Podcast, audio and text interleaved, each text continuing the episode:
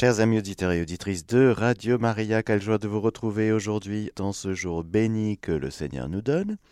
Nous allons dans quelques instants plonger dans la catéchèse du jour que nous confions à la Vierge Marie. Je vous salue Marie, pleine de grâce. Le Seigneur est avec vous.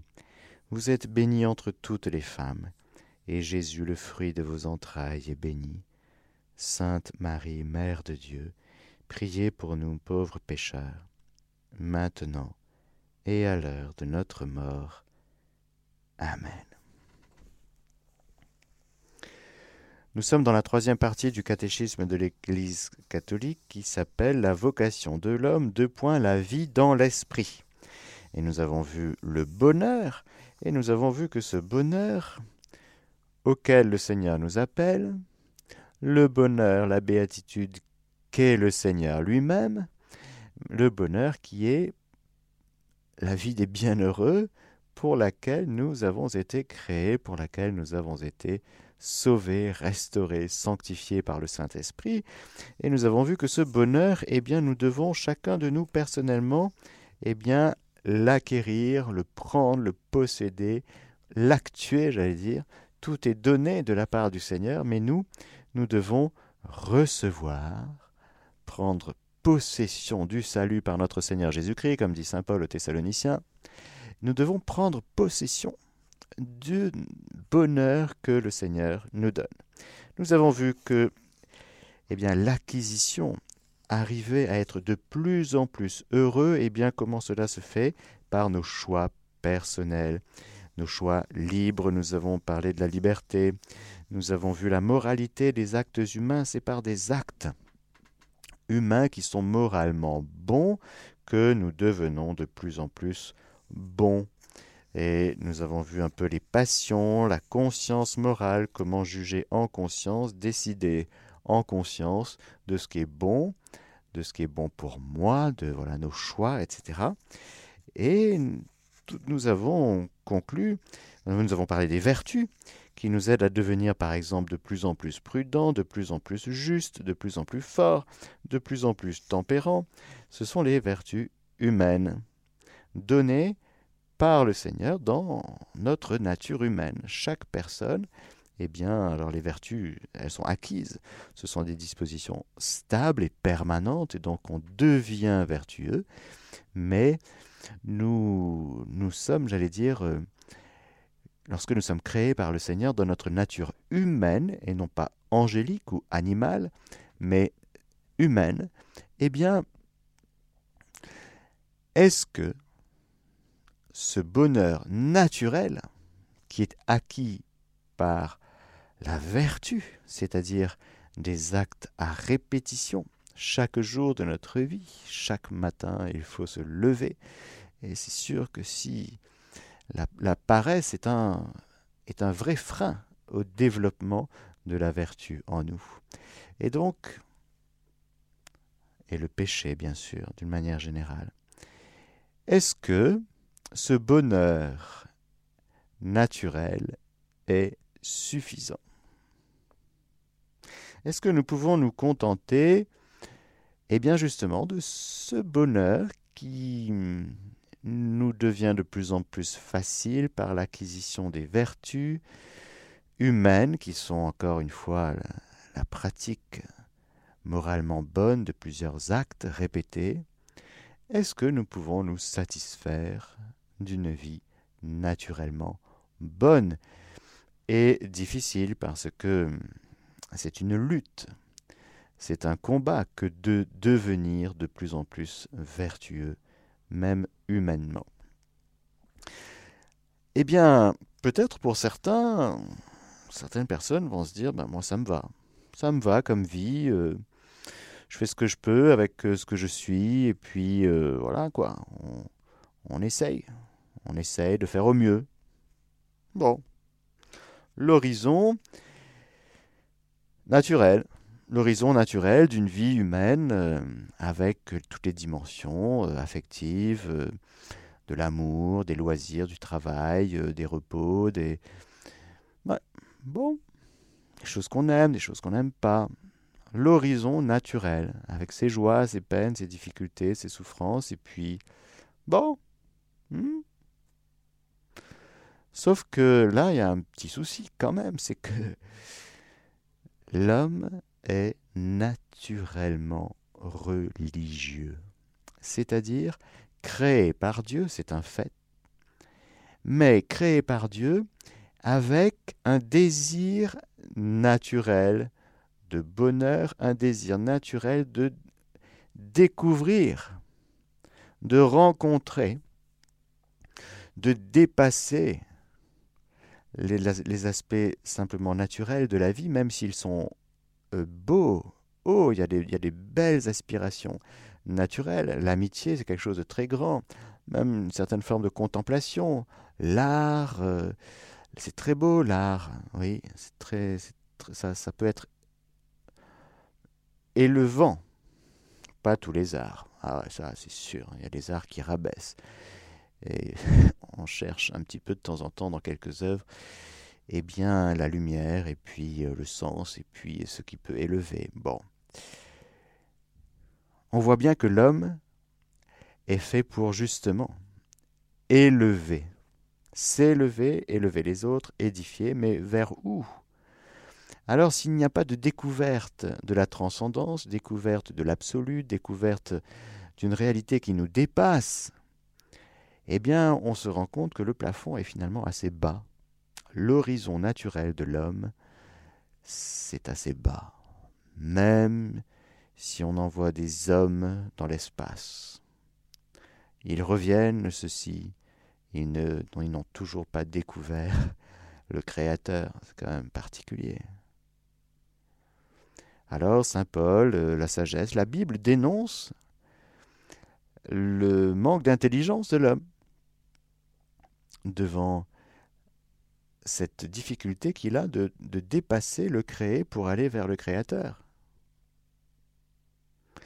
Et de dépasser justement tous ces petits bonheurs terrestres pour essayer de s'élever vers le grand bonheur de sa vie, qui est la découverte de Dieu.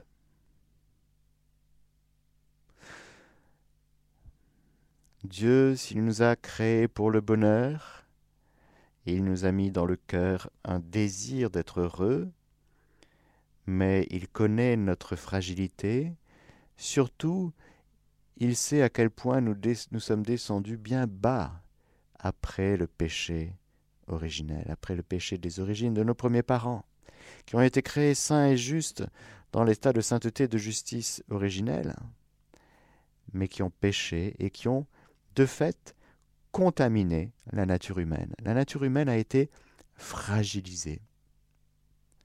De sorte que nous avons du mal, naturellement, à nous élever. Bien que nous demeurions des êtres naturellement religieux, religarés, destinés à découvrir ce lien avec Dieu, découvrir Dieu, l'adorer, l'aimer, le servir, le contempler, eh bien, il faut bien avouer que si vous allez dans la rue, surtout dans l'Occident matérialiste, décadent, eh bien, c'est sûr que vous rencontrerez plutôt des gens idolâtres qui vénèrent des divinités, qu'ils n'appellent pas comme ça, euh, complètement euh, imprégnés d'idéologie, mais des gens, comme dit Jésus dans la parabole, des gens pour qui le jour du Seigneur sera très violent.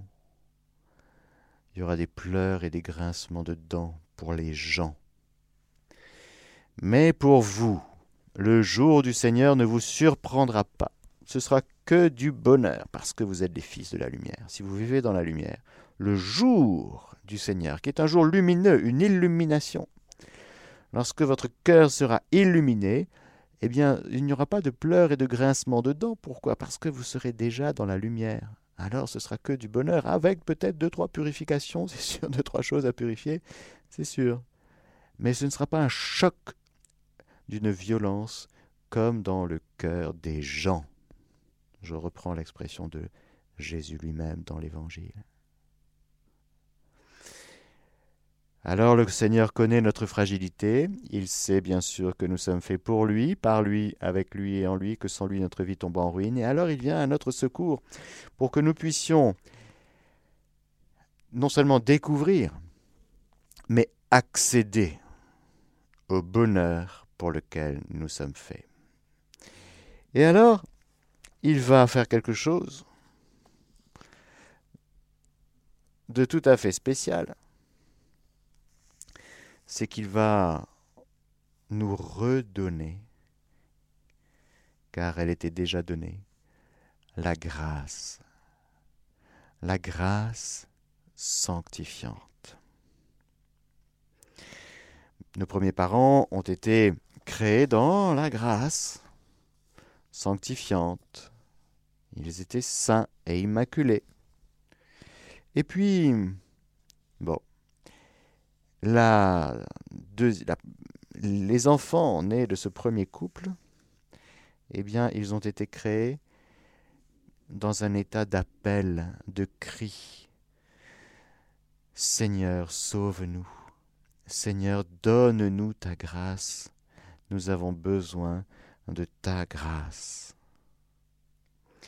Et au fond, c'est le Seigneur qui est toujours prêt à combler, à donner, à faire ce qu'il faut pour le bien et le bonheur de sa créature, et ce sera finalement le chemin du Seigneur que le Seigneur va faire pour retrouver sa créature perdue.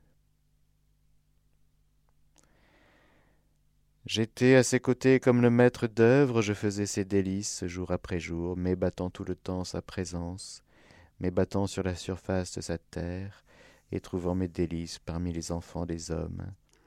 Ce passage de Proverbe 8, 31.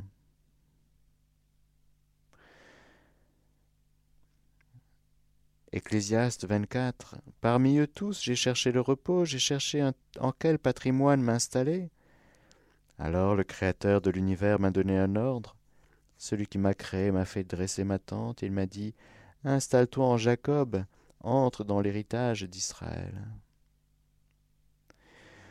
On voit ce que Dieu fait dans toute l'histoire du salut pour frapper à nouveau le cœur de l'homme, pour que le cœur de l'homme lui ouvre. Voici que je me tiens à la porte et que je frappe, dit le Seigneur. Celui qui entend ma voix et qui m'ouvre et ouvre la porte. J'entrerai chez lui pour souper, moi près de lui, et lui près de moi. Nous avons été tellement abîmés que le Seigneur, dans sa grande délicatesse, se tient à la porte. Et il frappe. Et il va falloir que le Seigneur nous éduque à l'écoute de sa voix, celui qui entend ma voix. Shema Israël, écoute Israël.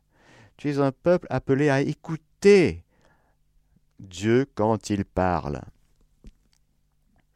Peuple à la nuque raide. Pourquoi? Parce que tu vas toujours chez les divinités. Si vous entendez la voix du Seigneur, n'endurcissez pas votre cœur. Le cœur endurci, la nuque raide, c'est un cœur qui préfère écouter ce qu'il veut, ses désirs, ses idées, plutôt que la parole de Dieu. Un cœur endurci, c'est un cœur qui a été endurci par plein de choses, par l'orgueil, par la peur, par la vanité, par la convoitise, et qui se dit, ben Dieu finalement il va devenir un rival, parce qu'il va m'empêcher de vivre ma vie. Il y a donc une fuite de Dieu de la part de beaucoup d'êtres humains qui pressentent, qui savent au fond que Dieu existe, que évidemment il faut être un peu idiot pour dire que cet univers vient de l'homme ou d'un Big Bang. il vient d'où le Big Bang? Il vient d'où cet univers? Refuser de poser l'existence d'un être premier créateur, c'est quand même très orgueilleux. L'orgueil nous rend tellement bêtes. Le cœur de l'homme est tellement fermé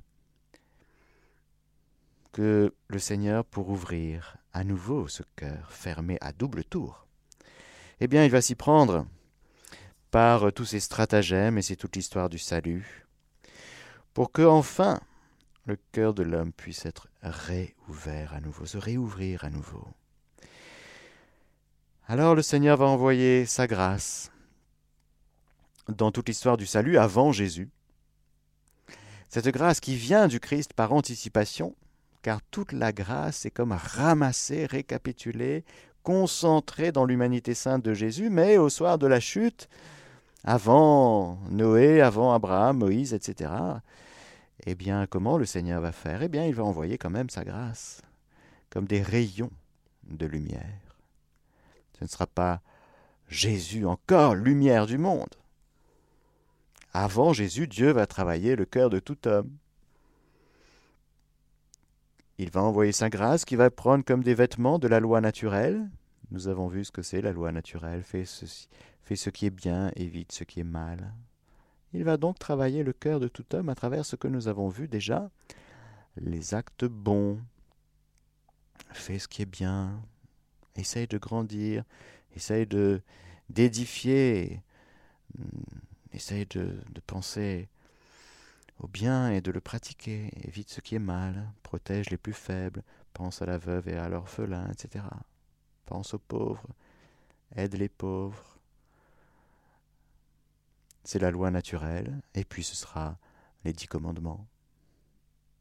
Les dix commandements qui reprennent en partie les préceptes de la loi naturelle, mais les dix commandements qui s'inscrivent dans le cadre d'une alliance qui aura été explicitement euh, vécue, faite, proclamée par le Seigneur lui-même et acceptée par le peuple d'Israël. Il y aura donc au cœur même des étapes de la révélation divine, toujours le Seigneur qui va venir comme frapper à la porte du cœur de l'homme et qui va lui donner la possibilité de revenir vers lui. Jusqu'à ce jour euh, béni où le Verbe se fait chair et il a campé parmi nous. Et nous avons contemplé sa gloire, gloire qu'il tient du Père comme unique engendré, plein de grâce et de vérité. Car voilà que la grâce qui venait comme des rayons de lumière, par petites touches, par petites gouttes, car l'homme était si fragile qu'il ne fallait pas que le mystère de l'incarnation se passe une semaine ou quinze jours après euh, la chute. C'était, ça aurait été trop violent, trop. Le temps de la patience de Dieu. Dieu est patient. Dieu travaille le cœur de l'homme. Il l'éduque, il l'enseigne. Il le reprend quand il tombe. Il le porte. Et tout l'Ancien Testament est déjà magnifique magnifique et orienté vers ce jour béni de l'incarnation, où le Père a tant aimé le monde, Dieu a tant aimé le monde, qu'il a envoyé son Fils unique, afin que tout homme qui croit en lui ne se perde pas, mais ait par lui la vie éternelle. C'est cette vie éternelle qui correspond pile au grand désir de notre cœur. Rappelez-vous le jeune homme riche. Que dois-je faire, maître, pour avoir la vie éternelle? Et c'est devant Jésus, la personne de Jésus, devant, je dire, euh, son visage, ses yeux, ses mains, son corps, son attitude, devant ses paroles, devant, oui, la personne de Jésus, que d'un coup le cœur de l'homme est tout bouleversé et là, il se, passe, se passe quelque chose. D'un coup, le grand désir de notre cœur d'entrer dans la vie éternelle est comme réouvert. Non seulement le désir, mais le cœur pressent qu'il y a un chemin, un accès réouvert alors que tout était bouché et que la pratique de la loi mosaïque ne sauve pas. Et que même si on a tout pratiqué comme un bon juif depuis tout petit, il nous manque quelque chose. Comment ça se fait? Mais c'est devant Jésus. C'est devant la personne et les actes et les œuvres, et devant ses, yeux, devant son regard, que le manque apparaît. Parce que s'il n'y a pas Jésus, eh bien on continue. On continue à pratiquer la loi mosaïque, et on dit, ben c'est comme ça, Dieu a dit de faire comme ça, on fait comme ça. Et c'est perpétuel, et c'est l'alliance. Sauf que cette alliance faite avec le peuple d'Israël est une alliance appelée à rentrer dans l'accomplissement, dans les temps de l'accomplissement. Et une des premières paroles de Jésus sera Les temps sont accomplis. Alors entre dans l'accomplissement de tous tes grands désirs qu'il y a en toi, entre dans la vie éternelle. Comment Que dois-je faire, maître, pour avoir la vie éternelle, pour avoir un héritage? C'est-à-dire pour vivre enfin en héritier, parce qu'on pressent que Dieu veut notre bonheur, mais comment je fais pour entrer? Va. Vends. Donne. Et puis, viens. Alors beaucoup de gens, c'est déjà magnifique, va vendre, euh, donne. Magnifique, bravo, mais c'est pas suffisant. Viens et suis-moi. Tant que tu t'arrêtes en chemin en regardant Jésus, en te disant tiens, il est intéressant. Son enseignement, hmm, il enseigne avec autorité, pas comme les scribes et les pharisiens. C'est, nouveau, tiens, il n'a pas été à l'école rabbinique pourtant, mais d'où lui vient cette sagesse et ces miracles hmm? Pourtant, on l'a vu grandir depuis tout petit, il a joué avec les enfants là à Nazareth. Et puis, et puis, mais qu'est-ce qu'il fait là? Qu'on reste à regarder Jésus comme un, super-homme, un homme impressionnant, intéressant, extraordinaire, euh, oui, qui a un rapport avec euh, le monde politique de l'époque très assez lointain, très éloigné, mais avec euh, le monde religieux très très très très très très impliqué. Tout le temps, tout le temps, tout le temps, il va aller dans les synagogues, il va discuter avec les pharisiens, les scribes, tout le monde, il va ça va être, bouillonnant, bouillonnant de d'interprétation de l'écriture, euh, ça va être euh, très intéressant. Tant qu'on reste à Jésus intéressant, on n'entre pas dans la vie éternelle. Tant qu'on porte un regard humain, historique, euh, religieux, sociologique, que sais-je, il y en a même qui se sont amusés à faire la psychanalyse de Jésus, ce qui n'a aucun sens. Vraiment aucun. La Bible n'est pas donnée pour faire de la psychanalyse. C'est autre chose. C'est d'un autre ordre. C'est du temps perdu, de l'énergie vaine et sans intérêt. Pourquoi? Parce que quand Jésus vient, c'est pour te sauver, du péché. Et c'est pour te faire entrer, si tu veux bien, si tu veux bien accueillir le salut en Jésus, si tu veux bien accueillir son amour et sa miséricorde, eh bien c'est pour te faire entrer dans la vie éternelle. Parce que tu es fait pour la vie éternelle, quel que soit ton tempérament, ton caractère, ton passé, ton, job, ton niveau social, économique, ta peau de couleur, enfin, tu es fait pour rencontrer le grand bonheur de ta vie qui s'appelle Jésus. Parce que quand tu rentres dans cette relation personnelle avec Jésus, ton cœur s'ouvre et voilà que tu te mets à ouvrir la porte parce que tu as entendu la voix. Tu te mets à ouvrir la porte. Et que fait Jésus quand tu ouvres la porte de ton cœur? Quand tu l'invites Parce que le Seigneur nous laisse libres, il ne nous violente pas. Comme il nous aime, il nous a créés avec amour, il nous a créés donc du coup libres. Et on ne peut pas forcer quelqu'un à nous aimer. C'est pas possible, ça marche pas comme ça. Celui qui le fait, dit l'Écriture dans le Cantique des Cantiques, n'en recueillerait que mépris. Et le Seigneur ne nous force pas. Mais il est très intéressé, il a un zèle, il est fou amoureux de nous. Il déborde d'amour pour nous. Alors oui, il y a une pression, l'amour du Christ nous presse, dit Saint Paul. Mais ce n'est pas une pression psychologique qui nous ferait manquer de liberté, pas du tout.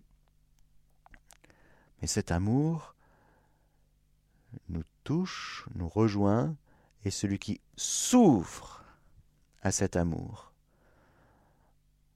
même avec des paroles et des mots maladroits en disant Jésus, je te connais pas bien, il y a, y les, curés, là, ils t'en parlent, ils en parlent de toi tout le temps, euh, mais je sais pas bien, est-ce que, avec tous les problèmes qu'il y a dans l'Église, je fais plus trop confiance, mais quand même, je suis intéressé par Jésus. Hein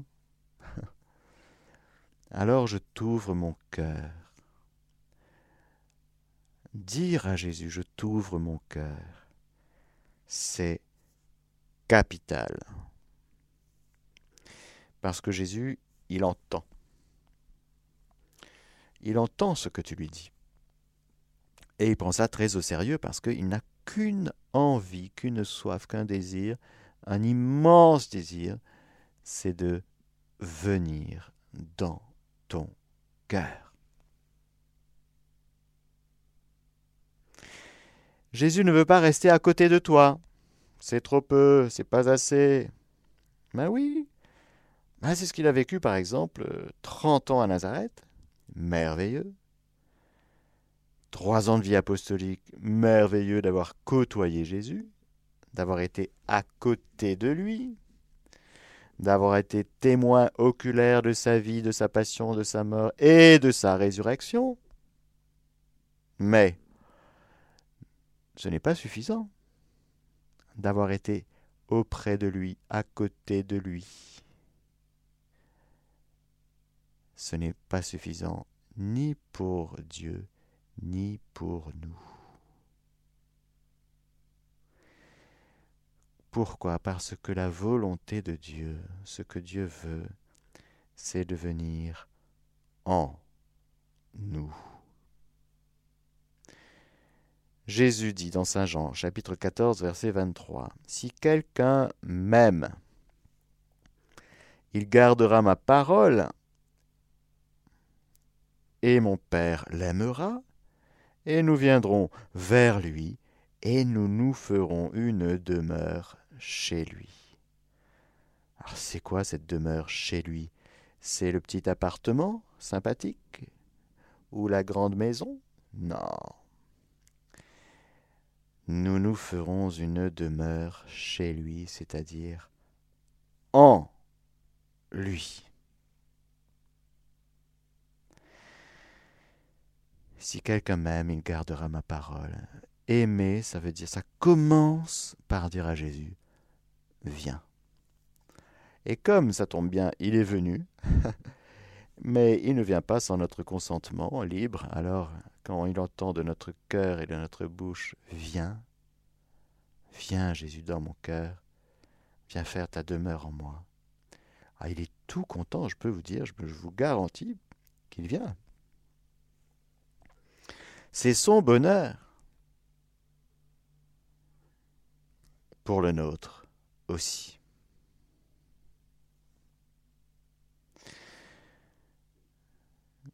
Ne savez-vous pas que vous êtes un temple de Dieu et que l'Esprit de Dieu habite en vous? Si quelqu'un détruit le temple de Dieu, celui-là Dieu le détruira, car le temple de Dieu est sacré et ce temple, c'est vous. Ou bien ne savez-vous pas que votre corps est un temple du Saint-Esprit qui est en vous et que vous tenez de Dieu et que vous ne vous appartenez pas? Vous avez bel et bien, été acheté, racheté, glorifié donc Dieu dans votre corps.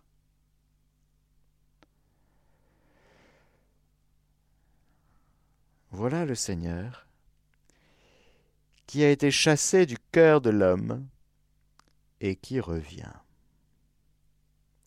Il est revenu par petites touches dans la première alliance.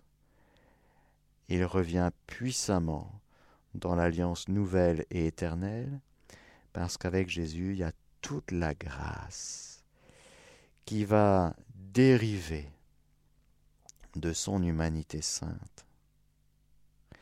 Et ce Jésus, vrai Dieu, vrai homme, vrai Dieu, vrai homme, va non seulement vivre dans la grâce, mais il va être non seulement l'auteur de la grâce, mais instrument de la grâce. Il va communiquer, ce Jésus, la grâce.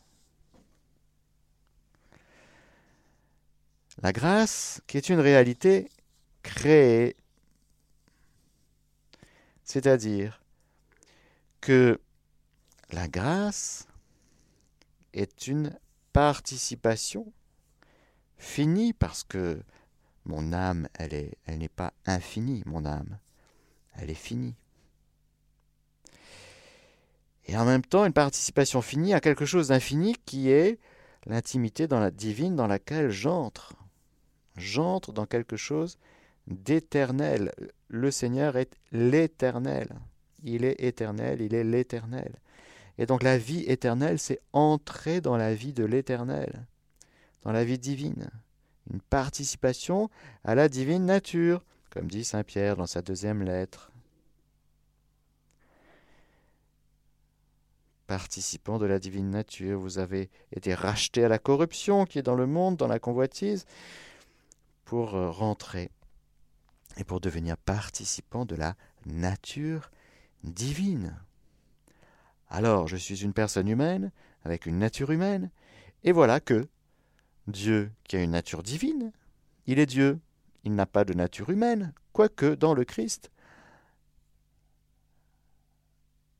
dans le Christ, il y a deux natures, nature divine et nature humaine. Et voilà donc que par le Christ et par le don du Saint-Esprit, qu'il nous est donné par le Père et le Fils, par le Père, par le Fils. Voilà que notre nature humaine, de chacun d'entre nous, frères et sœurs, qui l'accueillons, très important d'accueillir, eh bien c'est notre nature humaine qui va être imbibée, surélevée, transformée, pour être proportionnée à une fin FIN qui va dépasser notre nature avec ses inclinations. Et nous voilà donc toujours dans la même nature humaine qu'est la nôtre. Nous n'avons pas deux natures comme le Christ. Nous restons avec une seule nature, la nature humaine, mais celle-ci, par le don de la grâce, va être surélevée. Nous appelons cela la vie surnaturel. C'est-à-dire que le don de la grâce qui nous est donné, qui est une participation à la vie divine, elle ne tombe pas dans le flou, non, elle vient dans l'essence même de notre âme, comme une greffe. Le don de la grâce, qui est une participation à la vie divine et qui vient surélever notre nature humaine, elle agit comme une greffe, elle tombe dans l'essence de notre âme. Pour que justement nous soyons greffés sur Dieu vivant, le Père, le Fils et le Saint-Esprit. Nous avons la Sainte Trinité en nous. Et le but du jeu, c'est de ne pas de, euh, rester comme une vitrine, justement, en un seul mot. Oh, belle vitrine. Il y a Dieu dedans, mais il est figé, Dieu. C'est trop dommage que Dieu soit figé, alors qu'il est vivant. Il s'agit donc non pas d'être des vitrines en un seul mot, mais de vivre de la vie en deux mots, de la vie de la Sainte Trinité, que ce Dieu vivant qui est en nous, eh bien, il vive réellement, que la vie de Dieu déposée en nous par la grâce, par le don du baptême, eh bien, puisse devenir notre vie. C'est-à-dire que ce Dieu vivant, Père, Fils et Saint-Esprit, puisse être vécu par nous pour que notre vie humaine devienne une participation active, réelle, vivante de la vie divine qui est vivant parce que le Père est vivant, le Fils est vivant, l'Esprit Saint est vivant, Dieu est vie. Dieu n'est pas ni mort, ni figé, ce n'est pas une bibliothèque, Dieu, ce n'est pas un musée. Ben non. On peut aimer les livres, on peut aimer faire des tours dans les musées, très bien, bon. Mais Dieu est vivant. Vivant de sa vie qu'il nous donne en partage pour ceux et celles qui le veulent bien. Alors là, ça bouscule et ça nous fait entrer dans la vie surnaturelle. Mais comment rentrer? Il faut, il faut, il faut naître de nouveau, Nicodème. Il faut que tu naisses d'en haut, il faut que tu de nouveau. Ouais, parce que sinon tu ne peux pas ni, ni voir ni entrer dans le royaume de Dieu. Ah bon, alors il faut revenir dans le sein maternel, mais Nicodème, enfin. tu enseignes sur la chair de Moïse. Oh là là, mais qu'est-ce que tu racontes dans tes prêches Tu es maître en Israël et tu ne connais pas ces choses. Tu ne sais pas qu'il faut vivre dans l'Esprit Saint, Nicodème. Si tu n'es pas dans l'Esprit Saint, tu, restes en dehors. Tu es à côté du royaume de Dieu. Tu n'es peut-être pas loin parce que tu es un bon gars. Mais t'es pas loin, mais t'es pas dedans. Voilà, il faut être dedans. Ne reste pas à côté. Pourquoi tu es à côté d'un puits? Tu es assis sur le puits, mais pourquoi tu puisses pas? Ah, Il fait chaud. Ah, j'oublie ma bouteille. Ah ben. Ah oui, il y a un puits là, mais comment il faut faire? Il faut rentrer dedans, mais. Oh, Nicodème, Nicodème, si tu n'es pas dans haut, tu seras un bon gars. Ouais, mais c'est pas suffisant. C'est pas suffisant par rapport à la hauteur, la profondeur, la largeur du dessein de Dieu sur toi, Nicodème. Alors, né de nouveau, d'en haut. Alors ce brave Nicodème, que nous aimons, et qui se retrouvera d'ailleurs euh, euh, au moment de la passion, de la mort, et puis voilà, il deviendra chrétien, c'est sûr. Ça y est, il a fait, il a fait la bascule. Ouais, il est passé d'un bon gars, d'un bon juif, à un chrétien. Ah, c'est pas pareil. Hein.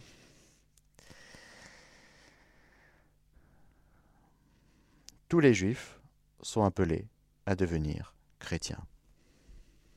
Ah bah oui. Désolé de le dire. Parce qu'ils ont tout reçu.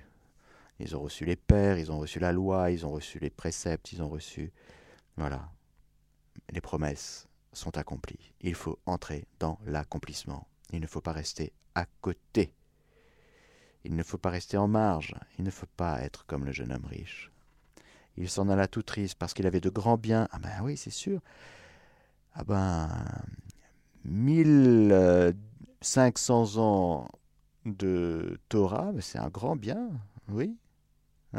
Il a tout pratiqué depuis tout petit. Hmm mais ça ne fait pas rentrer dans la vie éternelle. Entre dans l'accomplissement, tu verras. Alors le don de la grâce est une grâce orientée aussi, on dit ça comme ça, c'est-à-dire que de fait, elle nous oriente vers la vie dans l'Esprit Saint. Donc la grâce est donnée à, à tous ceux qui veulent bien, et nous allons voir, je vois le temps qui passe, la prochaine fois justement comment répondre au don de la grâce. Et puis nous verrons, nous dirons quelques mots sur quelque chose de très important qu'on appelle les vertus théologales, foi, espérance, charité. Amen. Alléluia. Et je vous donne la bénédiction du Seigneur, que le Seigneur, par cette bénédiction, vienne ouvrir particulièrement des cœurs hésitants, des cœurs qui se font des nœuds hmm, dans la tête, des cœurs qui, voilà, qui euh, tanguent un peu. Vraiment, Seigneur, par cette bénédiction, viens visiter tes enfants pour les bouleverser par l'étendue de ton amour que tu as pour eux chacun personnellement, et viens les bénir, toi qui es Père, Fils et Saint-Esprit. Amen. Chers auditeurs de Radio Maria, c'était la catéchèse du Père Mathieu que vous pouvez réécouter en podcast sur notre site internet www.radiomaria.fr